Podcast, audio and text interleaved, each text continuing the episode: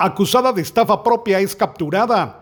Lorena, de primer nombre de 43 años, fue capturada en Usumatlán, Zacapa, por policías de la División Especializada en Investigación Criminal DEI, dándole cumplimiento a una orden de aprehensión girada por un juzgado de Quiché por el delito de estafa propia.